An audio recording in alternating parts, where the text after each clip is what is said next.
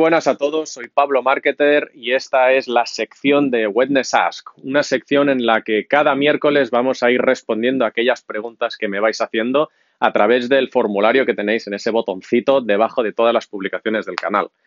En esta edición vamos a tratar una duda muy interesante de David, que me está preguntando qué tipo de formación considero que necesita un Grow Hacker. Si es mejor tirar por algo reglado, si es mejor tirar más de autodidacta, de cursos o qué hacemos.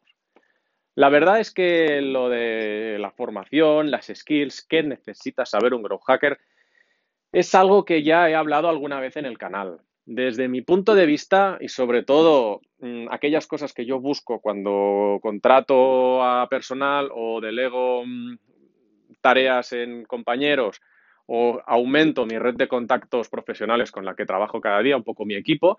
Yo personalmente siempre me enfoco mucho más en el qué sabes hacer y qué te gusta hacer, más allá de mm, todo lo que puedas llevar a la espalda. A mí que a día de hoy me digas que en 2015 hiciste un posgrado, a mí sinceramente no me aporta mucho valor. A mí lo que sí que me aporta valor es estoy aprendiendo a hacer esto o estoy haciendo ahora esto eh, en este momento de esta manera y tal y cual, digamos, profundizar en el ahora no en la teoría, sino en lo que viene a ser la práctica. Por ese mismo motivo, yo creo que es mucho más importante el dominar las herramientas y la metodología que toda la titulitis que podamos encontrar. También creo que a día de hoy la figura del grow hacker, que de hecho cada vez es más importante, la podemos ver más en startups y la podemos ver más en empresas más jóvenes, que son empresas y proyectos que mm, también desde mi punto de vista no Ah, no le dan tanto peso a la formación reglada. Sí que es verdad que si la tienes, pues pueden decir, oye, mira, esta persona pues tiene esto, fíjate, tal. Pero si no la tienes y, y hablas con ellos y en una charla tú puedes demostrar realmente si dominas un campo u otro, ¿no? Y yo creo que a la hora de contratar un profesional, a día de hoy lo que importa es que sea un crack o una crack, que esa persona domine y a la hora de hablar con esa persona transmita que realmente sabe lo que está haciendo. Yo creo que ese sentimiento y, el, saber hacer una cosa va por delante de cualquier tipo de formación que podamos encontrar. Hay formaciones de todo tipo, pero desde mi punto de vista, el dominar toda la suite de Google, pero dominarla, no decir sé lo que es Google Analytics, sino saber trabajar realmente con Google Analytics, saber trabajar con Tag Manager, saber trabajar con Data Studio, saber trabajar realmente con el Google Spreadsheet y saber trabajar con todo lo que nos ofrece Google, creo que es un punto base clave. Entonces, para resolver este punto base, aquí sí que podemos entrar en temas de qué formación puedo encontrar para dominar Tag Manager o qué formación puedo encontrar para dominar mm, el Google Spreadsheet a nivel avanzado. Entonces, ahí sí que podemos encontrar cosas que nos ayuden a mejorar nuestras skills. Y entonces aquí quizás sí que podríamos ver si es reglado o no, pero desde mi punto de vista hay que buscar el valor.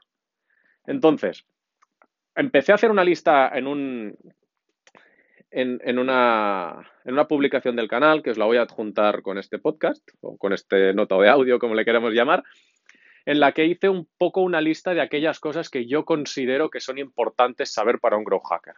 Hablaba del tema de la analítica, hablaba sobre todo del tema de las automatizaciones, hablaba de temas de email marketing, pero es que al final todo confluye en un mismo punto, que es la estrategia. ¿Y cómo aprendemos una estrategia? Leyendo mucho, leyendo mucho y leyendo mucho. Creo que para aprender a dominar el grow hacking, que bueno, quien dice dominar, saberse mover en un entorno de grow hacking, que es un entorno de prueba y error, creo que es muy importante eh, tener el chip del aprendizaje continuo activado. Creo que es muy importante aprender inglés. Lamento mucho si los idiomas no son lo tuyo, pero que el inglés es importante. Y el motivo es porque el contenido bueno, el contenido de valor y que realmente puede enseñarte cosas muy interesantes, está en Estados Unidos o están en, están en inglés. Y, eh, si dominamos un poco el inglés, o al menos sabemos leerlo, y nos empezamos a focalizar en estrategias americanas, de cómo funcionan, de qué cosas están haciendo, qué cosas están saliendo, y todo ello, esto realmente no es una formación en sí mismo. Viene a ser realmente una formación más autodidacta o estar al día. Y a mí es lo que creo que realmente me renta más a día de hoy.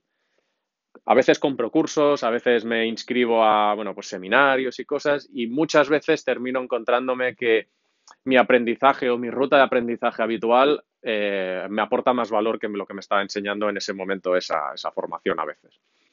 Por lo, bueno, el tema es que hay muchas veces, quizá te pasa lo mismo, que me gustaría aprender una cosa determinada. Entonces, si te apuntas a un curso, te enseñan todas las bases o muchas veces te encuentras con módulos que dices, vale, esto es para tal cosa que a mí ahora mismo no me interesa. Igual en un futuro sí, pero igual en un futuro me he olvidado.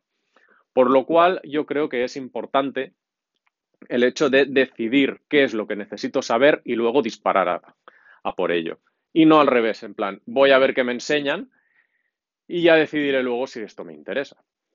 Por lo cual, mm, volviendo un poco al tema, os voy a dejar eh, el post eh, en el que hablaba un poco de la lista desde mi punto de vista de aquellas skills que debe dominar un grow hacker. Creo que eh, en base a estas skills cada uno puede y cada una puede decidir qué formación necesita, si es reglada o si es no reglada. Y sí que os digo que la formación autodidacta, el estar al día de noticias, estar al día de cómo van las cosas, buscar en Internet estrategias, eh, libros, eh, incluso webinars y cosas así, sobre todo si son en inglés encontraréis más valor, os puede ayudar muchísimo a mejorar pues, lo que a día de hoy ya sabéis, crecer como profesionales y en definitiva como growth hackers, que si estáis escuchando esto, supongo que por ahí van los tiros. Personalmente, mi ruta, para aterrizar un poco esto, lo que yo suelo hacer mm, en mi día a día es, tengo un roadmap de aquellas herramientas que me gustaría o conocer o dominar un poquito más.